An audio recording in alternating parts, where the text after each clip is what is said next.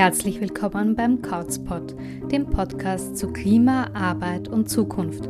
Hier dreht sich alles darum, was in unserer derzeitigen Lebens- und Arbeitsweise ökologisch, wirtschaftlich und sozial schiefläuft, welche solidarischen Alternativen es jetzt schon gibt und wie wir diese weiter aufbauen können. Mein Name ist Julia Koll und mein heutiger Gast ist Gabriele Winker. Sie ist Sozialwissenschaftlerin, hat zwei sehr spannende Bücher zum Thema Sorgearbeit geschrieben und ist Mitbegründerin des Netzwerks Care Revolution. Mit Gabriele spreche ich darüber, warum es eine Care Revolution braucht, was sie unter einer solidarischen Care-Ökonomie versteht und wie uns das auch in der Klimaproblematik weiterbringt. Viel Spaß beim Zuhören.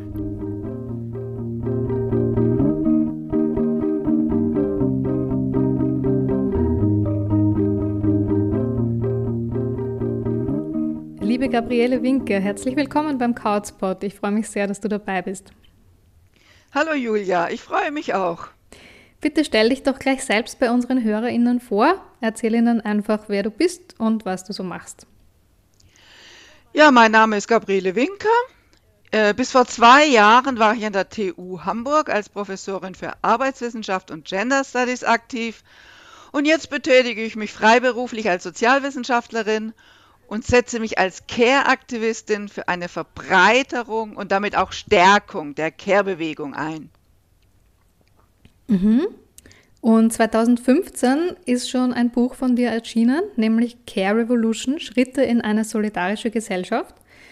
Äh, 2021 gehst du noch einen Schritt weiter mit deiner neuen Veröffentlichung Solidarische Care-Ökonomie, revolutionäre Realpolitik für Care und Klima. Und außerdem, liebe Gabriele, engagierst du dich ja schon seit 2014 von Freiburg aus im Netzwerk Care Revolution. Wie ist es denn dazu gekommen, dass du dich für eine Revolution in der Care-Arbeit engagierst? Also es war bis vor kurzem so, dass selbst in der Arbeitssoziologie, also meinem wissenschaftlichen Fach, das ich an einer Universität vertreten habe, Care-Arbeit keine bedeutsame Rolle spielte. Inzwischen werden zwar Care-Beschäftigte wahrgenommen, allerdings bleibt nach wie vor die familiäre Sorgearbeit unsichtbar. Dazu kommt, dass es ja für diese unentlohnte Arbeit im neoliberalen Kapitalismus gar keinen Platz gibt. Alle sollen sich jetzt unabhängig von der Anzahl der zu betreuenden Kinder und der zu unterstützenden Angehörigen durch Lohnarbeit um die eigene finanzielle Absicherung kümmern. Unbeantwortet bleibt dann in dieser Gesellschaft, wer die so lebensnotwendige Care-Arbeit denn überhaupt leisten soll. Auf diese Frage gebe ich dann mit der Transformationsstrategie der Care Revolution eine an menschlichen Bedürfnissen orientierte Antwort, die allerdings aus dem Kapitalismus hinaus in eine solidarische Gesellschaft führt. Und deswegen bin ich auch im Netzwerk Care Revolution aktiv und habe das damals 2014 mitgegründet. Okay, okay, aber dann musst du uns jetzt, glaube ich, nochmal von vorne erklären, was ist denn eigentlich alles Care-Arbeit oder Sorgearbeit? Also zunächst mal werden Care und Sorgearbeit, die beiden Begriffe im Deutschen synonym verwendet. Und darunter, unter diesem Begriff Care-Arbeit, werden also sowohl die Gesamtheit der familiären und ehrenamtlichen Sorgearbeit für andere verstanden, also sowohl die Hausarbeit wie die Kindererziehung und die Pflege und Unterstützung äh, von Angehörigen, sowie die Sorgearbeit für sich selbst und alle entlohnten Erziehungs-, Bildungs-, Gesundheits- und Pflegetätigkeiten, etwa in Institutionen wie Krankenhäusern, Seniorenheimen oder Kitas.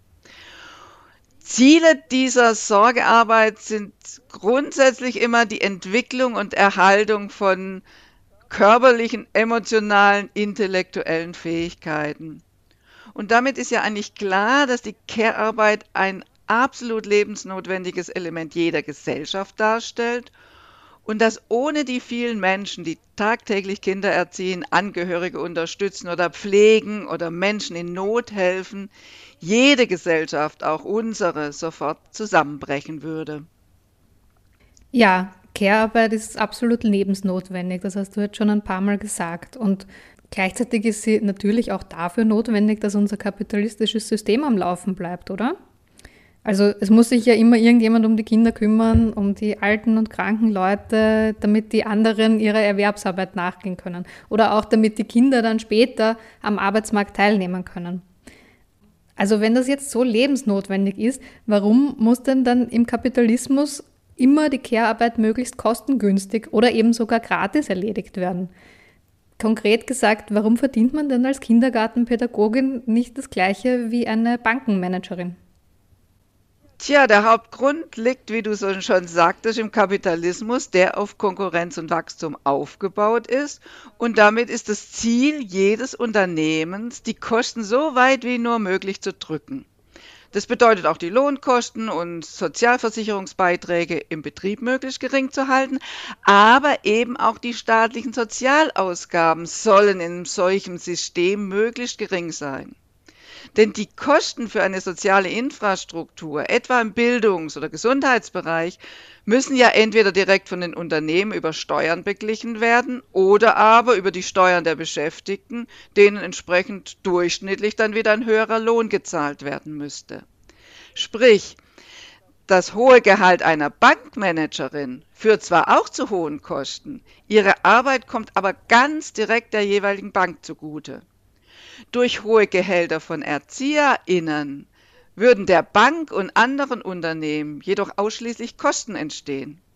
Deswegen ist der Druck, die Gehälter von Care-Beschäftigten möglichst gering zu halten, so besonders hoch. Hm, okay. Es wird ja auch in deinen Büchern und auch im Netzwerk Care Revolution immer wieder darauf hingewiesen, dass die Pflegekräfte nicht nur unterbezahlt sind, sondern auch deutlich überlastet. Und wir wissen, das ist nicht erst seit Corona so. Wieso haben wir denn eigentlich diesen Pflegenotstand? Wie ist es denn dazu gekommen? Also ich sehe den Grund in der Ökonomisierung und Privatisierung des Gesundheitswesens und der Altenpflege. Also in Deutschland beispielsweise wurde ab Mitte der 1980er Jahre in den Krankenhäusern durch die Abschaffung der Selbstkostendeckung und durch die Abschaffung des Gewinnverbots und ab 2004 dann auch noch durch die Einführung der Fallpauschalen die Grundlage für die Ausbreitung privater Konzerne gelegt. Das war ja nicht immer schon so. In der Altenpflege fand mit der Einführung der Pflegeversicherung 1995 eine Ausweitung des Pflegemarktes statt. Und in beiden Bereichen spitzt sich nun unter Konkurrenzbedingungen der Wettbewerb zu, was bis heute dazu führt, dass Kosten, insbesondere Personalkosten, reduziert werden. Zwar wurden die Stellen von Krankenhausärztinnen ausgebaut, dass sich mit den Operationen über die Fallpauschalen Geld verdienen lässt. Die Stellen der Pflegekräfte dagegen wurden über Jahrzehnte reduziert, da diese eben in diesem absurden System der Fallpauschalen bis vor zwei Jahren nur Kosten verursachten. Hm. In Seniorenheimen wird versucht, da gibt es in Deutschland die Fallpauschalen noch nicht, die Kosten darüber zu drücken, dass mehr PflegehelferInnen anstelle von Pflegefachkräften eingestellt werden. Ja, und jetzt sprichst du in deinen Arbeiten von einer Krise einerseits der sozialen Reproduktion also ähnlich wie du es jetzt schon beschrieben hast, würde ich meinen. Ähm, andererseits aber auch von einer Krise ökologischer Reproduktion. Kannst du nochmal erklären, was du mit den beiden Begriffen genau meinst und dann auch, wie die denn eigentlich zusammenhängen, deiner Meinung nach? Also ich gehe davon aus, dass, was ich gerade erzählt habe, bereits die Folgen dieser Krise sozialer Reproduktion sind. Denn der Krisenbegriff ist für mich ein politisch ökonomischer Begriff. Und deswegen versuche ich nochmal äh, zu verdeutlichen, was ich unter Krise sozialer Reproduktion verstehe. Die für Unternehmen ja notwendige Arbeitskraft ist auf einen lebendigen Menschen angewiesen. Das ist klar, der geboren, ernährt, versorgt, gebildet, unterstützt werden muss. Diese Sorgearbeit findet ja insbesondere in Familien statt. Wenn nun aber alle Personen möglich in Vollzeit erwerbstätig sein sollen im Neoliberalismus und sie nur so ihren Lebensunterhalt sichern können, gibt es nicht mehr genug Zeit für diese Sorgearbeit. Weil gleichzeitig die soziale Infrastruktur möglichst kostengünstig realisiert werden soll, werden auch Unterstützungsstrukturen, also in Bildung, Erziehung, Pflege oder Gesundheit, nicht angemessen bereitgestellt. Und dieser Widerspruch, einerseits die Lohnkosten für Arbeitskräfte möglichst gering halten zu wollen und andererseits viele angemessen qualifizierte und flexible Arbeitskräfte zur Verfügung zu haben, ist zwar dem Kapitalismus immanent, spitzt sich aber derzeit im Neoliberalismus zu. Mhm. In dem Moment, wo dieser Widerspruch beginnt, auch die Möglichkeiten der Kapitalverwertung wegen dieser ungenügenden quantitativen und qualitativen Verfügbarkeit von Arbeitskräften einzuschränken, spreche ich von einer Krise sozialer Reproduktion, die sich derzeit beispielsweise im Fachkräftemangel zeigt. Und entsprechend lässt sich jetzt auch die Krise ökologischer Reproduktion verstehen. Auch hier gibt es einen zunehmenden Widerspruch zwischen dem Wachstumszwang, der konkurrenzgetrieben und der kapitalistischen Gesellschaft immanent ist, und der Tatsache, dass die Produktion von Gütern und Dienstleistungen ja gleichzeitig auf das Funktionieren natürlicher Stoffkreisläufe angewiesen ist.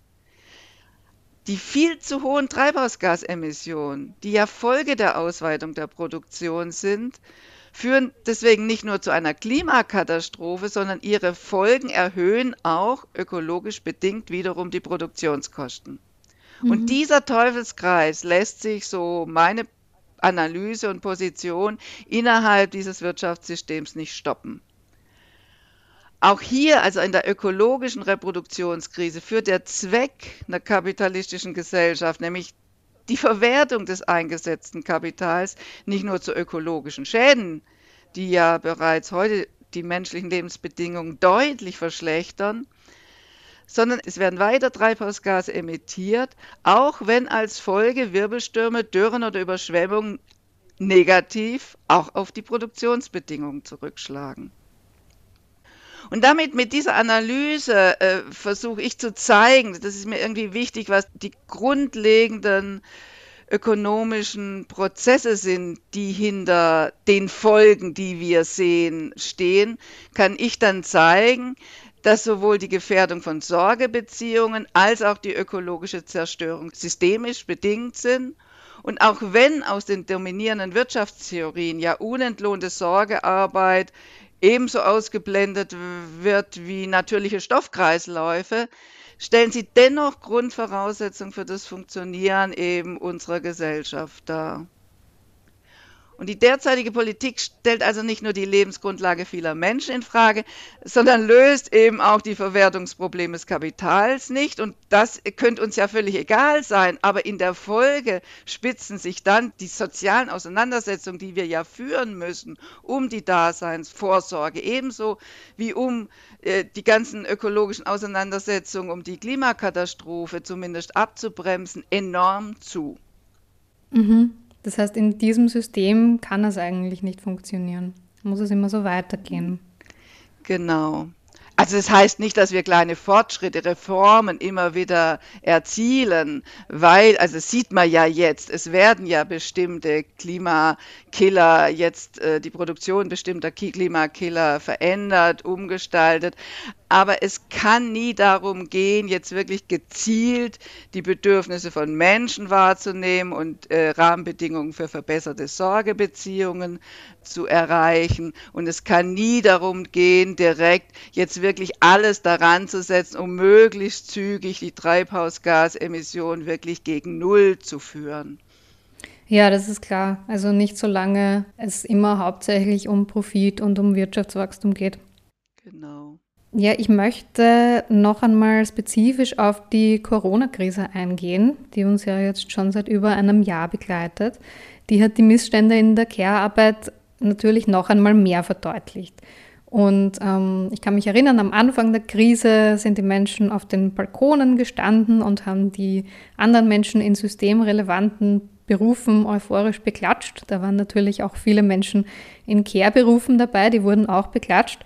Und andererseits, was auch passiert ist, ist, dass viele Eltern im Homeoffice arbeiten mussten und gemerkt haben, eigentlich geht sich das alles gar nicht aus. Also ich kann mich kaum um meine Kinder kümmern und all das übernehmen, was eben zum Beispiel Schule, Kindergarten, Pädagoginnen und so weiter übernehmen und gleichzeitig meiner Erwerbsarbeit nachgehen. Also allein ist das eigentlich alles kaum zu schaffen. Jetzt haben wir eben die Pandemie schon mehr als ein Jahr. Und was meinst du?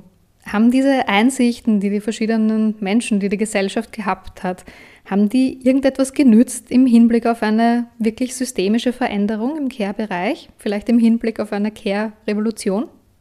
Also ich denke schon, dass sich derzeit viele Menschen bewusster sind, auf was es im Leben wirklich ankommt. Auf ein funktionierendes Gesundheitswesen, auf sorgsame Pflege bei Krankheit oder im Alter, auf ein gutes Bildungssystem, insbesondere ja für Kinder und Jugendliche. Und viele wird deutlich, statt individueller Anhäufung von Vermögen sollten gesellschaftliche Vorsorge, reiche soziale Beziehungen, Schutz der Ökosysteme im Zentrum gesellschaftlichen Handelns stehen. Gerade in der Corona-Pandemie ist die Bedeutung der Care-Arbeit besonders sichtbar geworden und viele Menschen sehen auch so meine Wahrnehmung, dass Care keine Ware sein darf mhm. und den Einzelnen entsprechend ihren Bedürfnissen möglichst gebührenfrei zur Verfügung stehen muss. Von daher bin ich ganz optimistisch, dass das eine Auswirkung dann hat für Reform, gesellschaftliche grundlegende Veränderungen, das äh, wird nur dann passieren, wenn soziale, starke soziale Bewegungen das nach vorne treiben, mit dann vielen Menschen gemeinsam, die es zumindest äh, indirekt oder durch, äh, unter, durch äh, Unterschriften oder durch Beteiligung an Demonstrationen unterstützen. Mhm. Also eine wirkliche Kehrrevolution, eine Revolution von unten. Ja, da haben wir noch einiges zu tun, würde ich sagen. Ja, allerdings. ähm, du schreibst ja auch, dass es eine Transformationsstrategie braucht. Ähm, eine Transformationsstrategie mit einer solidarischen und nachhaltigen Care-Ökonomie im Zentrum. Was kann man denn unter so einer solidarischen Care-Ökonomie jetzt genau verstehen? Also für mich steht in der solidarischen Care-Ökonomie zunächst mal nicht mehr Profitmaximierung im Zentrum dieses ökonomischen Handelns, sondern menschliche Bedürfnisse. Und notwendig ist ein solcher Paradigmenwechsel, insbesondere für den gesamten Care-Bereich. Dort kann nur, das haben wir jetzt wirklich noch mal mehr gelernt in der äh, Pandemie, qualitativ hochwertige Sorgearbeit dann geleistet werden, wenn mit deutlich mehr Personal auf die Bedürfnisse auch einzelner Menschen eingegangen werden kann. Zur solidarischen Care-Ökonomie gehören jedoch für mich auch alle weiteren notwendigen Bereiche, wie etwa Landwirtschaft, mhm. Wohnungsbau, Mobilität oder Energieversorgung, die entsprechend der planetaren Grenzen ebenfalls direkt an menschlichen Bedürfnissen orientiert gestaltet werden. Und hierfür müssen dann Schritt für Schritt, und das ist ein mühsamer Prozess, Krankenhäuser und Pflegeheime, aber eben auch Energie- und Autokonzerne den Privatunternehmen entzogen werden und in den Besitz der Allgemeinheit überführt werden. Das heißt, in so einer Ökonomie muss es im Kern um die Bedürfnisse gehen und um die Sorge umeinander. Ja. Mhm. Okay, also wenn wir dieses Prinzip in den Mittelpunkt der Gesellschaft rücken, dann würde sich ja sicher auch ein Umdenken in vielen anderen Bereichen ergeben. Du hast es eh schon gesagt, eben im Umgang mit natürlichen Ressourcen, auch mit der gesellschaftlichen und sozialen Ungleichheit, mit dem Bildungssystem, äh, mit all diesen Dingen. Aber die Frage für mich lautet immer noch, wie schaffen wir es, dass wir da hinkommen? Wie, wie schaffen wir es, dieses Prinzip der Sorge in den Mittelpunkt zu rücken? Ja, ich sehe da so vier Linien, die ich ja vielleicht ein bisschen darstellen kann. Mhm. Äh, und die fangen immer ganz klein an mit ersten Schritten, aber führen in der Richtung dieser eben solidarischen Care-Ökonomie zunächst einmal. Also ich beginne mal mit dem ersten Schritt, das sehe ich in einer drastischen Verkürzung der allgemeine Erwerbsarbeitszeit. Also als ersten Schritt auch auf 30 Stunden pro Woche. Und das ist einfach erforderlich, damit sich auch alle an der unentlohnten Sorgearbeit überhaupt beteiligen können. Äh, nach der Vorstellung haben dann alle erwerbsfähigen Personen höchstens, höchstens eine kurze Vollzeit mit aus Sicht der Beschäftigten, dann auch noch steuerbaren, flexiblen Langzeitkonten, sodass auch die individuelle Zeitsouveränität steigt. Und grundlegend ist dabei, dass diese Verkürzung der Erwerbsarbeitszeit mit einem Lohnausgleich für schlechter verdienende Beschäftigtengruppen einhergeht, sowie natürlich ohne Erhöhung der Arbeitsintensität verwirklicht wird. Mhm. Und damit lassen sich dann auch die Einkommensdifferenzen nach und nach verringern. Aber es hat auch noch einen ökologischen Effekt, da sich durch die Verkürzung der Erwerbsarbeitszeit das gesamte Volumen der Erwerbsarbeit äh, verringert und damit die Gesellschaft gezwungen ist, eine Debatte über den Stellenwert einzelner Wirtschaftsbereiche zu führen. Also die Produktion welcher Güter soll abgebaut werden und in welchem Umfang sollen gleichzeitig beispielsweise das Gesundheits- oder Bildungswesen ausgebaut werden. Und entsprechende ökonomische Schwerpunktsetzung können dann durchaus einen großen Beitrag dazu leisten, die Erderwärmung tatsächlich auf 1,5 Grad zu begrenzen, da selbstverständlich im Care-Bereich deutlich weniger Treibhausgasemissionen anfallen als in der Güterproduktion. Mhm. Zweitens geht es äh, selbstverständlich um eine existenzielle Absicherung für alle, weil die eine Grundvoraussetzung für gelingende Sorgebeziehungen darstellt. Und eine Möglichkeit der grundlegenden individuellen Absicherung sehe ich, sehe ich im bedingungslosen Grundeinkommen. Und um die kollektive Absicherung zu realisieren, ist es wichtig, die öffentliche soziale Infrastruktur auszubauen, sie gebührenfrei zu gestalten und deren Qualität durch Einstellung von mehr Fachpersonal zu steigern. Und gleichzeitig ist natürlich genauso wichtig, die Arbeitsbedingungen, die Verdienstmöglichkeiten, davon haben wir ja schon gesprochen, der meist weiblichen Care-Beschäftigten deutlich zu verbessern. Und letzteres gilt auch für die häufig migrantischen Beschäftigten in den Privathaushalten. Drittens geht es uns darum, den erforderlichen Ausbau öffentlicher Infrastruktur demokratisch zu gestalten, da ja Menschen am besten selbst beurteilen können, was sie benötigen. Und dies erfordert umfassende Mitbestimmungsrechte, nicht nur für Beschäftigte, sondern auch für die jeweiligen Nutzerinnen. Notwendig sind also runde Tische, Care- oder Energieräte, Volksbegehren und Abstimmungen und Voraussetzung einer solchen Demokratisierung ist natürlich, den bisherig vorherrschenden Trend zur Privatisierung zu stoppen und gleichzeitig die Vergesellschaftung all derjenigen Institutionen und Unternehmen voranzutreiben, die keine umfassende Mitsprache der Nutzerinnen und der Beschäftigten erlauben. Mhm. Viertens finde ich es enorm wichtig, vielfältige Gemeinschaftsprojekte beziehungsweise Commons im Stadtteil oder auch auf dem Dorf voranzubringen, dass sie ja bereits heute so ein bisschen neue Wege ausprobieren. Und deswegen sollten sie meiner Ansicht nach auch durch staatliche finanzielle Mittel unterstützt werden. Ich denke da an Nachbarschaftszentren, Mehrgenerationenhäuser, aber auch Betriebe wie Polikliniken oder Betriebe mhm. der solidarischen Landwirtschaft. Und diese Projekte machen heute bereits wichtige Erfahrungen, die wir in der Zukunft für die Gesamtgesellschaft benötigen, wichtige Erfahrungen mit vergemeinschaftetem Besitz und organisieren ihre Entscheidungsprozesse bereits kollektiv.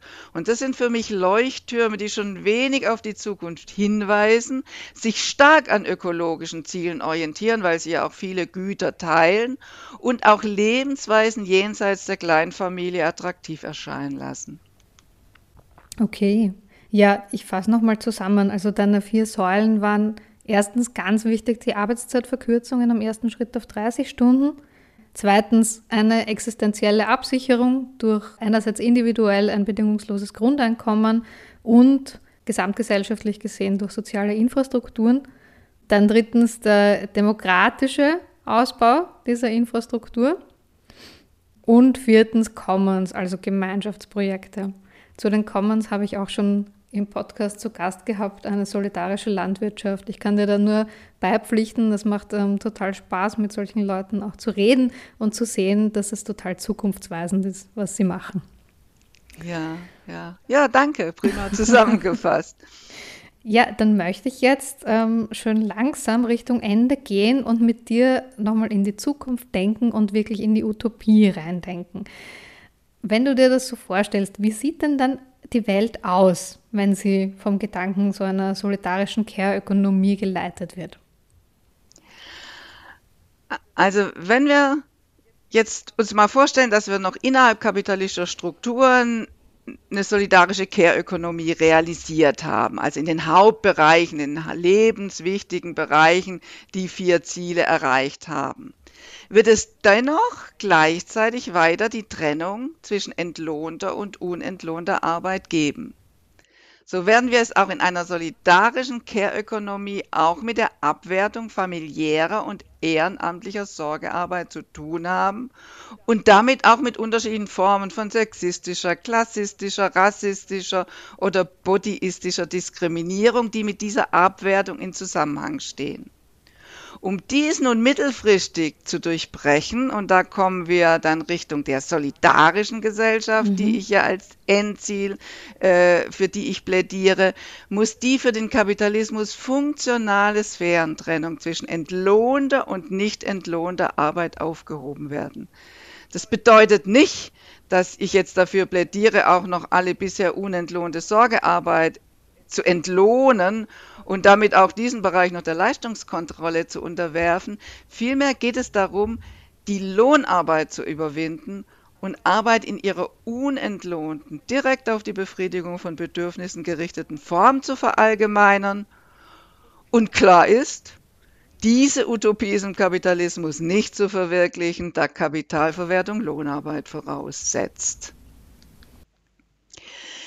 Ziel also der Transformationsstrategie ist der Care Revolution, also Care Revolution ist ja diese Transformationsstrategie, ist deswegen eine solidarische Gesellschaft, in der es keine entlohnte Arbeit und auch kein Geld mehr geben wird.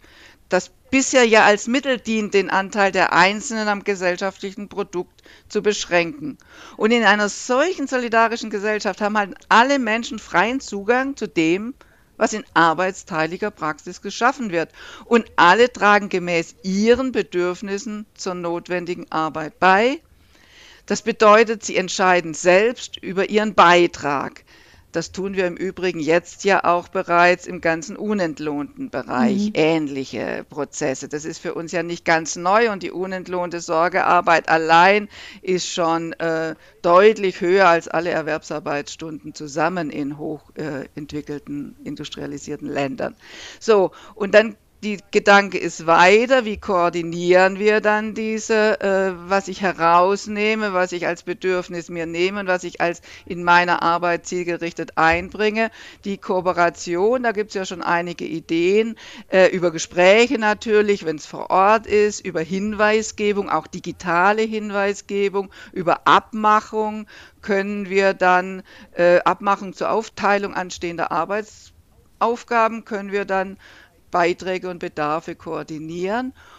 Und dann äh, müssen gesellschaftspolitische Entscheidungen, auch ökologische Entscheidungen, wie, wie auch diese Gesellschaft muss ja damit umgehen, wie Treibhausgase oder andere Ressourcen einigermaßen klimagerecht oder ressourcengerecht auch international verteilt werden. Das müsste dann über runde Tische vor Ort gehen und Räte in überregionalen Kontexten funktionieren.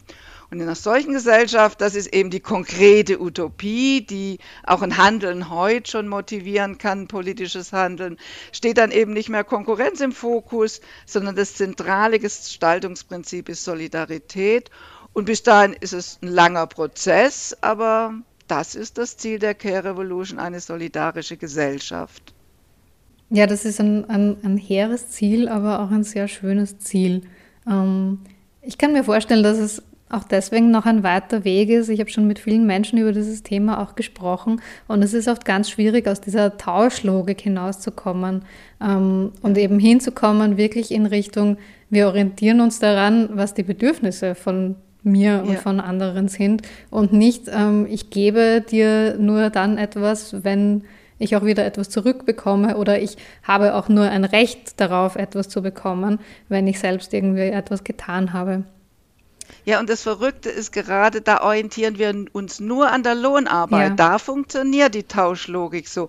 Aber was ich gerade schon gesagt habe, äh, äh, über die Hälfte aller Arbeit ist unentlohnt und da funktioniert die Tauschlogik schon jetzt heute nicht. Mhm. Selbst unter diesen schlechten kapitalistischen Zwängen, denen wir ja ausgesetzt sind, ist, äh, bringt ja keine Mutter ein Kind auf die Welt äh, mit der Idee, dass sie dann gleich viel wiederkriegt von dem Kind. Ich meine, ja. das würde ja von Anfang an erdrückt und würde gar nicht lebensfähig sein. Also, wenn wir es schaffen, die unentlohnte Arbeit, wie gesagt, die Mehrheit unserer das Arbeit heißt ja nur zielgerichtetes Tätigsein, mhm. wenn wir Menschen was geben, wenn wir sie beraten, wenn wir sie versorgen mit Essen, mit, äh, mit einer, einer, einer, Umarmung, um ihnen Kraft zu geben. Wenn wir nur das mal ernst nehmen würden, dann ist diese solidarische Gesellschaft gar nicht so weit entfernt. Denn da hätten wir in so einer solidarischen Gesellschaft ja viel bessere Bedingungen, um das auch so auszubauen, wie wir es wirklich wollen. Also wir sind ja oft in unseren Sorgebeziehungen eingeschränkt durch die Lohnarbeit. Ja, ja. Na, das hast du jetzt sehr gut auf den Punkt gebracht, finde ich. Tja, dann möchte ich zum Schluss nochmal konkret auf das Netzwerk Care Revolution eingehen, das sich ja für all das, was du gerade beschrieben hast, einsetzt. Was macht denn dieses Netzwerk jetzt konkret und wo ist es überall aktiv? Und was mich auch interessiert, ist es auch außerhalb von Deutschland aktiv? Wie du weißt, sitze ich ja in Wien. Ja. Also uns ist erstmal wichtig in unserem politischen Handeln, das ist was sehr Besonderes von unserem Netzwerk. Es gibt ja sehr viele NGOs und es gibt auch viele andere Care-Initiativen. Ähm, wir wollen immer die familiär Sorgearbeitende sowie die Menschen mit hohem Sorgebedarf und die Care-Beschäftigte politisch zusammenbringen und wir wollen immer gemeinsam aktiv werden, um für bessere Rahmenbedingungen zu sorgen. Auch damit sich nicht eine Gruppe gegen die andere durchsetzt, aber vor allem deswegen, weil wir dann sehr viel Kraft äh, auf die Straße bringen könnten. Wenn wir uns mal vorstellen, alle Krankenhausbeschäftigte zusammen mit allen potenziellen Patientinnen oder die ErzieherInnen zusammen mit allen Eltern oder äh, die Altenpflegekräfte zusammen mit den pflegenden Angehörigen und mit den Bewohnerinnen der Altenheime. Das sind ja die dann mit hohem Sorgebedarf. Und deswegen sind wir dann auch entsprechend in Gesundheitsnetzwerken aktiv, das sind vor allem bei uns Krankenhausbündnisse im Moment, äh, wo wir dann immer als Care Revolution die Perspektive potenzieller PatientInnen einbringen, weil die in diesen äh, eher von der Gewerkschaft oder von einer linken Partei organisierten Gesundheitsnetzwerken oft zu kurz kommt. Oder wir unterstützen die Zusammenarbeit von Eltern und Kita-Beschäftigten im Streik.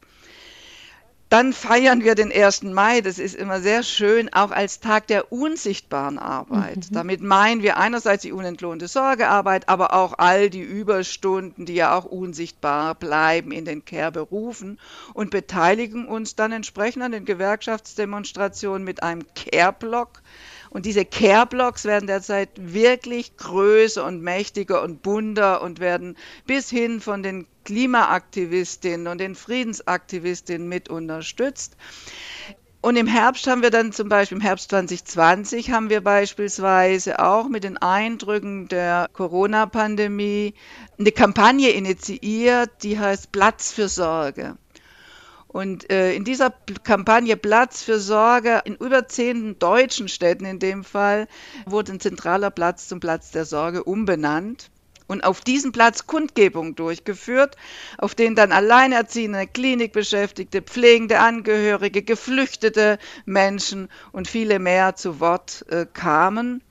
Und für diese und viele weitere Aktivitäten werden derzeit vor Ort eben breite Bündnisse aufgebaut, wo wir Care Revolution nur eine Initiative unter anderem ist, aber von uns initiiert. Wir wollen da eben mit Frauen, mit Care, mit Migrations-, mit Klimagruppen zusammenarbeiten, die alle zusammen sehr viel mit den beiden Begriffen Sorge und Solidarität anfangen können. Und so setzen wir derzeit viel daran, auch die Erfahrung der Pandemie nutzbar zu machen und die Sorgebedürfnisse so vieler Menschen verstärkt in die Öffentlichkeit zu tragen. Organisiert sind wir so, dass wir ein deutschsprachiges Netzwerk sind, einfach auch, weil uns, wir haben schon Kontakt auch zu anderen Ländern, aber uns fehlen dann einfach teils die sprachlichen Möglichkeiten, uns intensiv mit anderen Ländern zu vernetzen. Wir sind insbesondere in Deutschland ähm, vertreten, vielleicht auch, weil dort gegründet, aber auch, es gibt auch Kooperationspartnerinnen, also NGO-Gruppen, feministische Gruppen, Eltern Gruppen, äh, Care-Gruppen in der Schweiz und in Österreich. In der Schweiz ein bisschen mehr, in Österreich noch weniger. Hm, da gibt's noch was Wir haben zu so tun. insgesamt circa, ja, das kann sich ja vielleicht noch ändern. Ihr seid ja auch selbst als Kauz äh, eine der KooperationspartnerInnen jetzt geworden beim Netzwerk Care Revolution. Ja, also es sind stimmt. derzeit immer so 80 etwa Kooperationspartnerinnen. Das sind jetzt nicht die großen Player, sondern das sind dann auch von Attac eine Gruppe, die sich mit Care äh, auseinandersetzt oder mit dem bedingungslosen Grundeinkommen eine Gruppe. Es sind einzelne Gruppen in verschiedenen Städten, die eben gerade Care äh, sich zum Thema gesetzt haben und deswegen mit uns zusammenarbeiten. Und vor Ort arbeiten wir dann in Regionalgruppen zusammen. Da gibt es so circa zehn, aber das muss auch nicht eine Regionalgruppe Care Revolution Freiburg, in der ich jetzt aktiv bin, sein. Das in Tübingen ist es dann eben äh, eine Frauengruppe, die diese Idee zusammen äh, vertritt und auch diese Bündnisse dann beginnt zu schmieden. Die eine Frauengruppe, die eben Teil unseres Netzwerks Care Revolution ist. Ja, okay, genau. Und du hast auch schon erwähnt, dass unser Projekt Kautz auch seit kurzem Mitglied ist, das Netzwerk Care Revolution. Ich bin da sehr froh drüber. Aber vielleicht kannst du auch für alle anderen noch sagen, wie kann man denn das Netzwerk am besten erreichen oder wie kann man eben vielleicht auch beitreten? Also am besten schaut man erstmal auf unsere Homepage, die heißt www.care-revolution.org. Da seht ihr auch schon, dass es nicht de heißt, mhm. sondern org, sehr bewusst. Und da findet ihr dann auch äh, eine E-Mail, an die man sich immer wenden kann, wenn man Fragen hat oder wenn man beitreten will, care-revolution.reisab.net. Die steht aber auch auf dieser Homepage. Kooperationspartnerin oder dazukommen kann jede Initiative und auch jede Einzelperson, die eben politischen Schwerpunkt im Bereich Care hat und diesen Bereich wichtig findet. Da genügt eine Mail an diese Adresse care-revolution.reisab.net mit einer kurzen Vorstellung des eigenen Anliegens. Diese Mail wird dann über unsere Mailingliste geschickt und nach zwei Wochen falls es kein Veto gibt, was fast nie der Fall ist, wird dann diese Initiative oder Einzelperson auch auf unsere Mailingliste aufgenommen und über diese Mailingliste informieren wir dann eben über unsere überregionalen Netzwerktreffen, die zum Beispiel zweimal im Jahr stattfinden und tauschen uns auch über unsere inhaltlichen Schwerpunkte, Veranstaltungen und Aktionen aus. Man kann auch, wir haben auch so einen Koordinierungskreis zwischen den Netzwerktreffen, da kann auch jede dann mitmachen, wenn sie mal in dem Netzwerk drin ist und sich auch äh, überregional äh, betätigen will. Und die Initiativen, die sich daran beteiligen an unserem Netzwerk, werden auf der Homepage unter KooperationspartnerInnen eingestellt. Das findet man da unter Netzwerk und, und diesem Reiter kommen dann diese Koordinationspartnerinnen. Äh, und wir freuen uns über jede Form der Unterstützung, weil wir es natürlich brauchen können. Ja, na, vielleicht hat dann jemand aus unserer Hörerinnenschaft jetzt gerade Lust bekommen, da mitzumachen und mit zu unterstützen. Uns würde es sehr freuen. Liebe Gabriele, das war's eigentlich schon von meiner Seite. Gibt's von dir abschließend noch irgendwas, was du noch sagen möchtest? Ich möchte gern am Ende dieses Interviews noch einmal auf mein neues Buch mit dem Titel Solidarische Care-Ökonomie, revolutionäre Realpolitik für Care und Klima hinweisen, das du, Julia, ja schon genannt hast. Es ist im März 2021 erschienen, also noch verhältnismäßig druckfrisch im Transkriptverlag und über den Buchhandel für 15 Euro zu beziehen. Und dort werden eben die hier angesprochenen Themen vertieft dargestellt. Und ansonsten bedanke ich mich bei dir, Julia, und auch bei dem Interesse dann später von all denjenigen, die diesen Podcast hören werden. Und ich hoffe sehr, dass wir uns dann bei der ein oder anderen Aktivität innerhalb der sozialen Bewegung vielleicht auch mal sehen und gemeinsam für zunächst eine solidarische Care-Ökonomie streiten und eines Tages und unsere Utopie, konkrete Utopie ist es halt gerade erst noch, aber diese solidarische Care-Ökonomie soll ja in Richtung dieser Utopie zeigen und vielleicht sind wir dann in ein paar Jahren zumindest so weit, dass diese Utopie äh, uns etwas näher rückt. Ich danke. Ja, dem habe ich nichts hinzuzufügen. Danke, liebe Gabriele, auch dir für dieses beflügelnde Gespräch.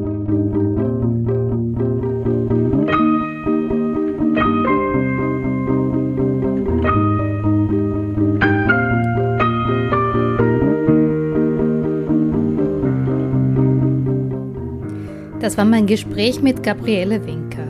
Lest ihre beiden Bücher Care Revolution und Solidarische Care-Ökonomie und wenn ihr Lust bekommen habt, dann engagiert euch doch auch im Netzwerk Care Revolution. Wenn es euch gefallen hat, wäre es ganz toll, wenn ihr eine positive Bewertung bei Apple Podcasts oder Spotify verfasst. Wenn ihr den Couchspot abonniert und ihn weiterempfehlt dann an eure Freundinnen, Kolleginnen, Eltern, Großeltern, Geschwister, wen auch immer das alles interessieren könnte. Der Couchspot ist ein Teil des Projekts Couts, Werkstatt für Klima, Arbeit und Zukunft.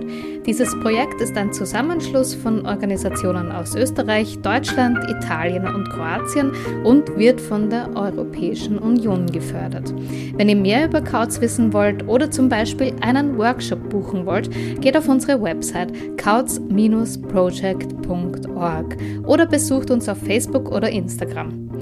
In der nächsten Folge ist der Politikwissenschaftler Ulrich Brandt zu Gast. Ihr dürft also gespannt bleiben. Bis dahin alles Liebe.